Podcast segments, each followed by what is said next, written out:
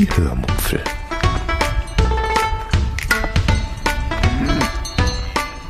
Aus dem Tagebuch einer Allgäuerin.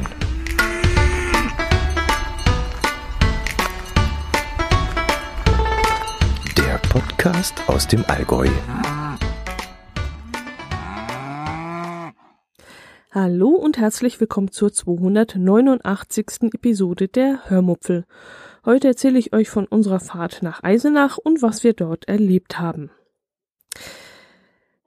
Auf dem Rückweg von Plön nach Hause machten wir nochmal ein paar Tage Station in Thüringen. Wir hatten uns vorher überlegt, ob wir entweder nach Hamburg oder nach Eisenach fahren sollten. Sogar der Harz stand da noch kurz auf unserer Liste, aber schlussendlich entschieden wir uns für Eisenach, weil dann nämlich die Heimfahrt auch am letzten Tag wesentliche, wesentlich kürzer ausfallen würde.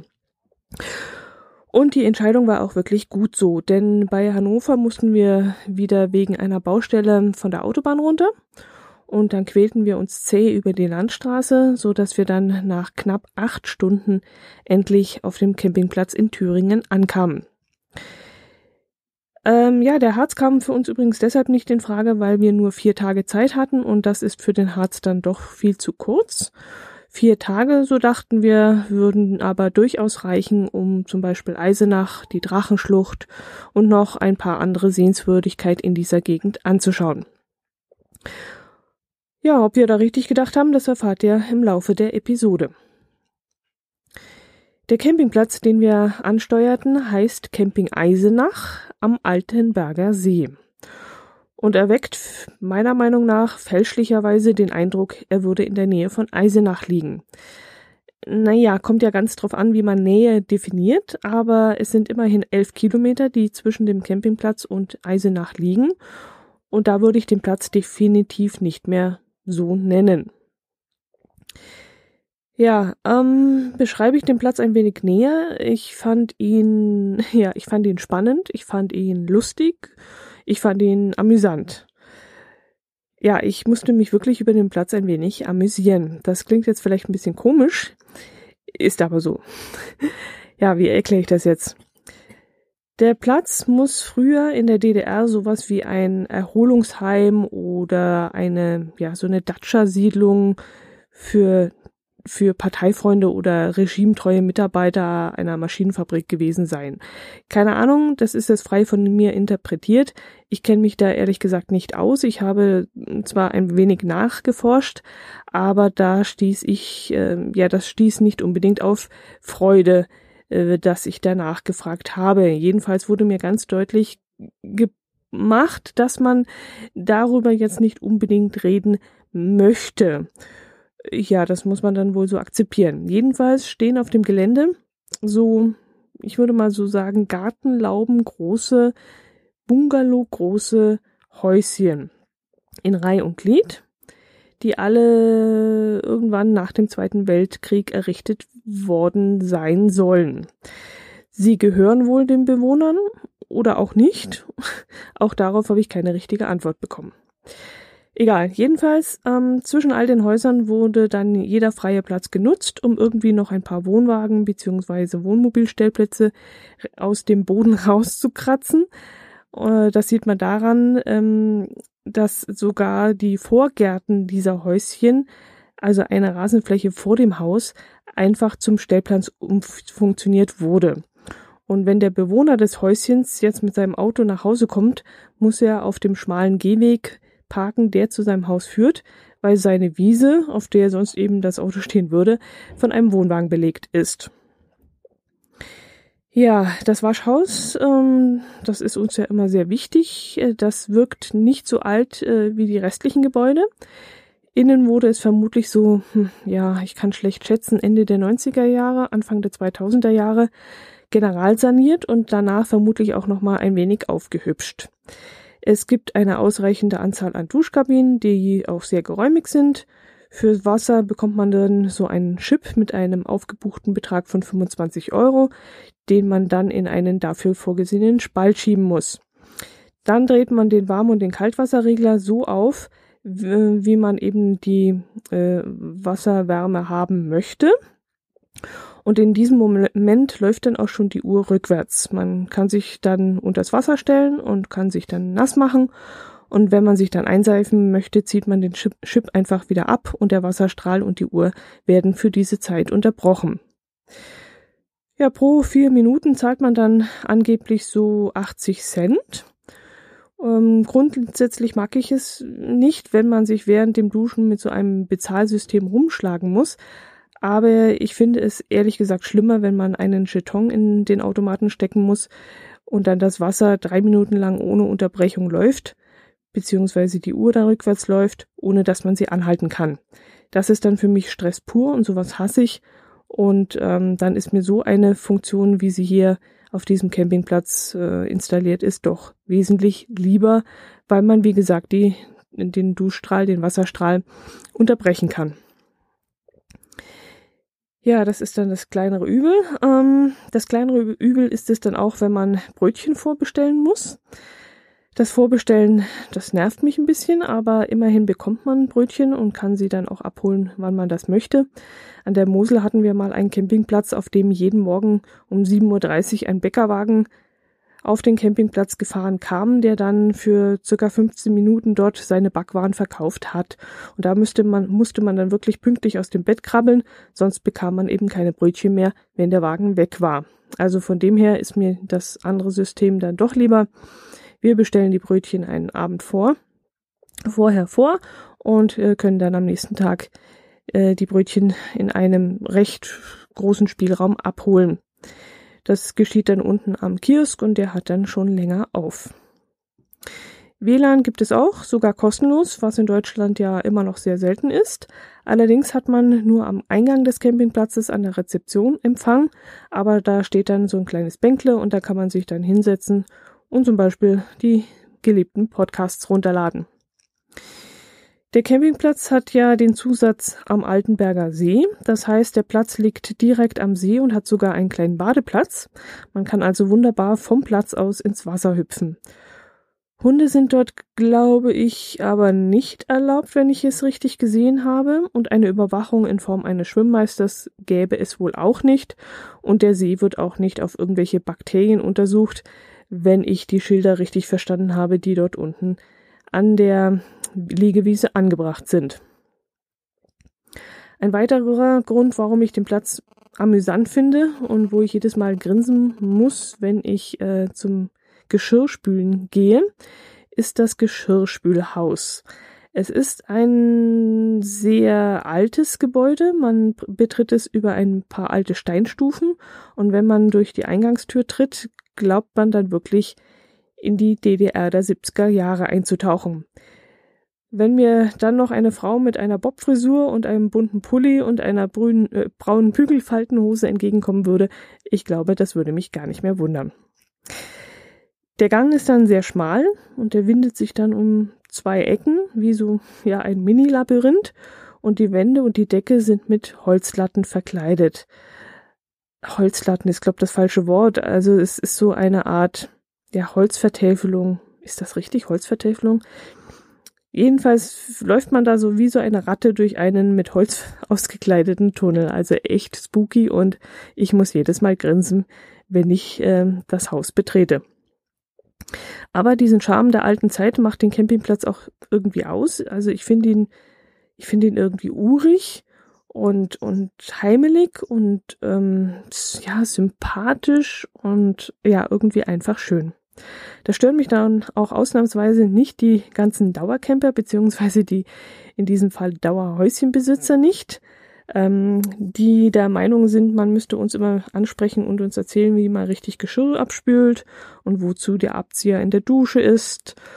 Ja, also diese erneuten Erfahrungen haben mir wieder mal gezeigt, dass ich ehrlich gesagt Dauercamper einfach nicht mag.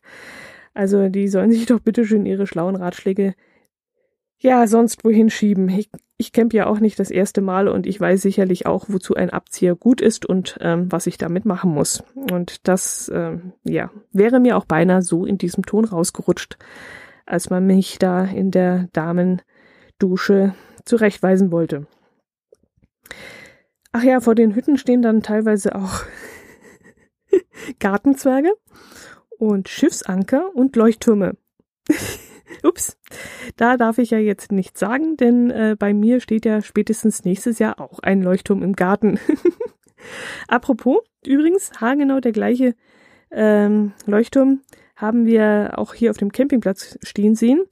Und der leuchtet hier auch nachts und er sieht wirklich super geil aus. Und ich freue mich schon riesig auf meinen Leuchtturm. Ja, es gab auch ein paar Wohnwagen ähm, von Dauerncampern, wie gesagt. Mm, also nicht nur die Häuschen, sondern auch äh, Wohnwagen, aber die waren gar nicht mehr als solche zu erkennen. Also die Wohnwagen, die hier stehen, die sind komplett von so ja so durchsichtigen Wellplastikwänden eingebaut, genauso wie auch das Vorzelt, was davor steht. Und davor war dann auch nochmal ein extra Holzverschlag. Also man sieht eigentlich nichts mehr von dem eigentlichen Wohnwagenaufbau. Und das Ganze wird dann noch von Weinranken überwuchert und die Satellitenschüssel, die rostet da still vor sich hin. Und ehrlich gesagt habe ich bis dahin gar nicht gewusst, dass Satellitenschüsseln rosten können, beziehungsweise aus rostendem Material bestehen. Aber offensichtlich schon, denn ähm, ja, dieser Anblick ist wirklich nicht schön. Ja gut, äh, Schluss mit Camping-Content. Hm, WLAN habe ich erwähnt. Ansonsten haben wir hier nur Edge und zwar sehr, sehr, sehr, sehr, sehr schlechtes, das auch manchmal ausfällt und dann ist gar kein Empfang mehr. Gut, am Tag unserer Ankunft, wir waren wie gesagt fix und foxy, fuhren wir noch circa acht Kilometer in das Dorf Rula heißt es, glaube ich. Oder ist das eine Stadt? Ich weiß es gar nicht. Es wirkt eher wie so ein Dorf. Es liegt in einem tiefen Tal, was mich zu der Aussage kommen ließ, dass die dort im Winter auch maximal nur zwei Stunden am Tag Sonne haben könnten. Aber einen Rewe haben sie und was für einen Rewe. Also der muss niegelnagelneu sein, topmodern und mit einer riesigen Auswahl. Wir sind da reingekommen und haben beide vor Staunen den Mund nicht mehr zugekriegt und uns ist da ein richtiges Boah, schau dir das an entfleucht. Also wir waren wirklich fasziniert. Ähm, wir brauchten dringend Brotaufstrich und so sind wir vor dem Essen dort eben noch schnell rein. Wir hätten uns gar nicht so beeilen müssen, denn der Laden hat wochentags sogar bis 22 Uhr offen und das finde ich wirklich unglaublich. Also irgend so ein Kaff mitten in einem dunklen Tal und der Rewe dort hat bis 22 Uhr auf. Also unfassbar. Ich mag sowas eigentlich nicht unterstützen, ähm, weiß aber ehrlich gesagt nicht, wie man richtig damit umgeht. Geht man gar nicht mehr nach 18 Uhr dort zum Einkaufen, um das System nicht zu unterstützen, also die Mitarbeiter sollen abends nicht so lange arbeiten müssen, oder geht man doch hin und sichert dadurch ihre Arbeitsplätze.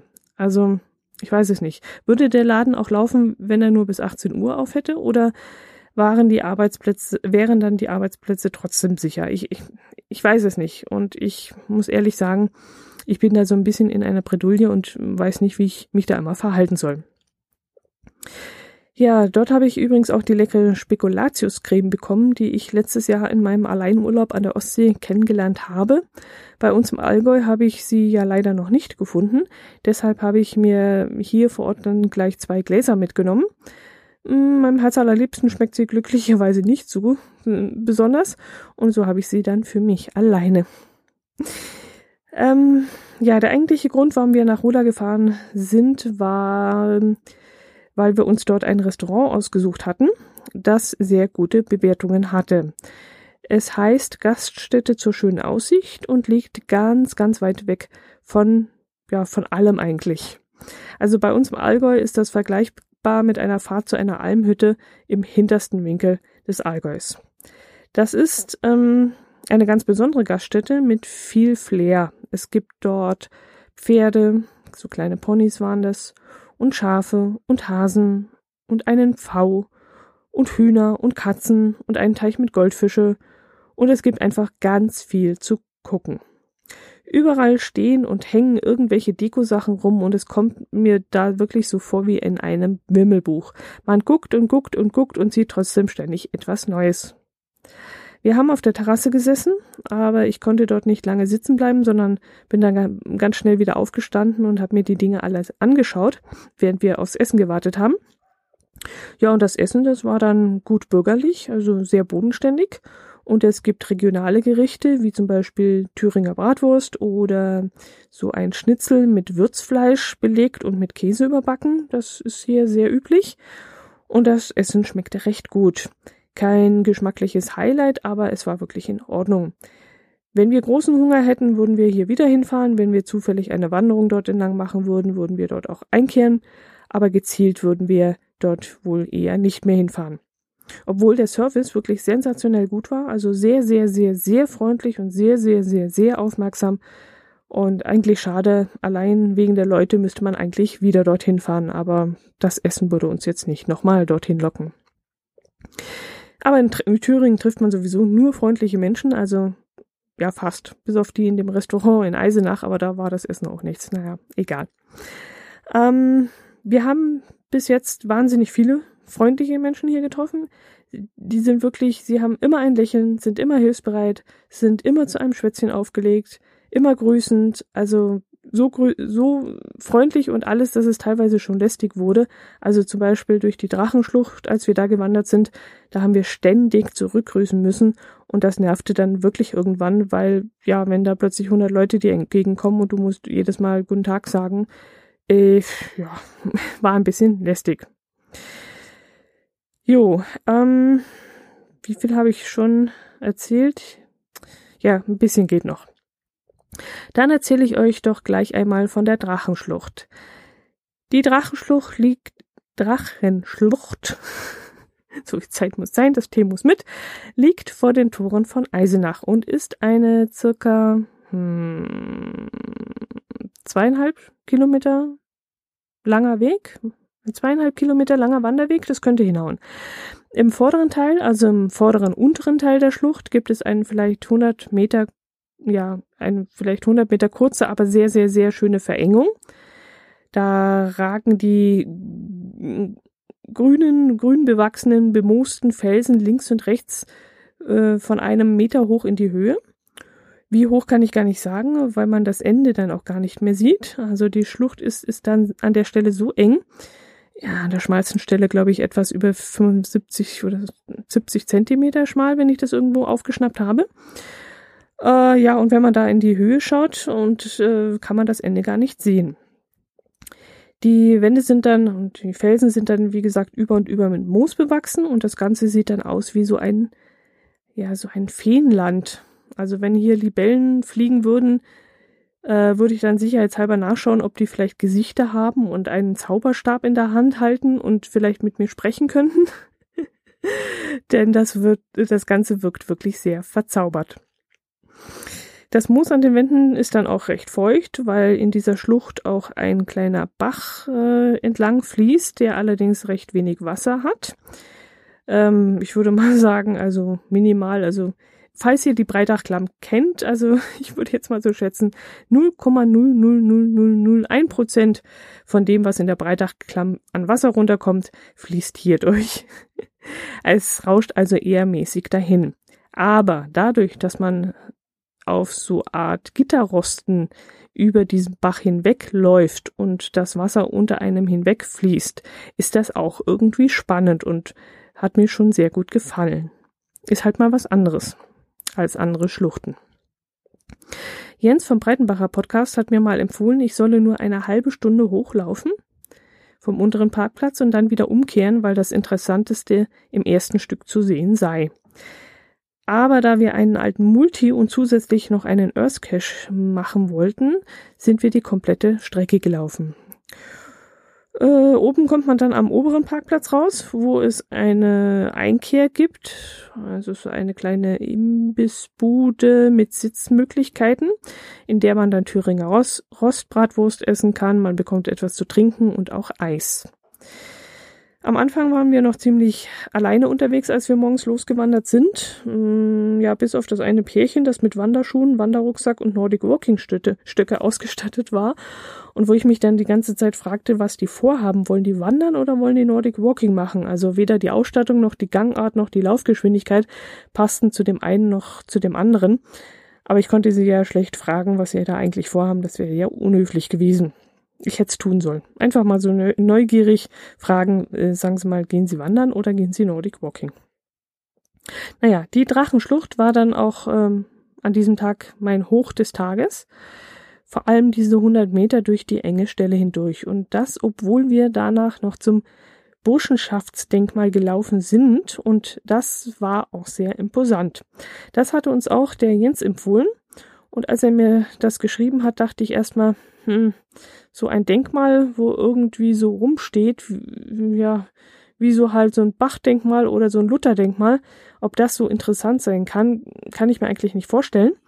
Aber dann sind wir doch da hochgefahren, haben unser Auto am Parkplatz abgestellt und als wir dann ausgestiegen sind und um die erste Kurve rumgelaufen sind, da war der Wald dann plötzlich zu Ende und da stand dieses Denkmal und mir entfuhr es dann ein lautes Boah, weil ich echt nicht damit gerechnet hatte.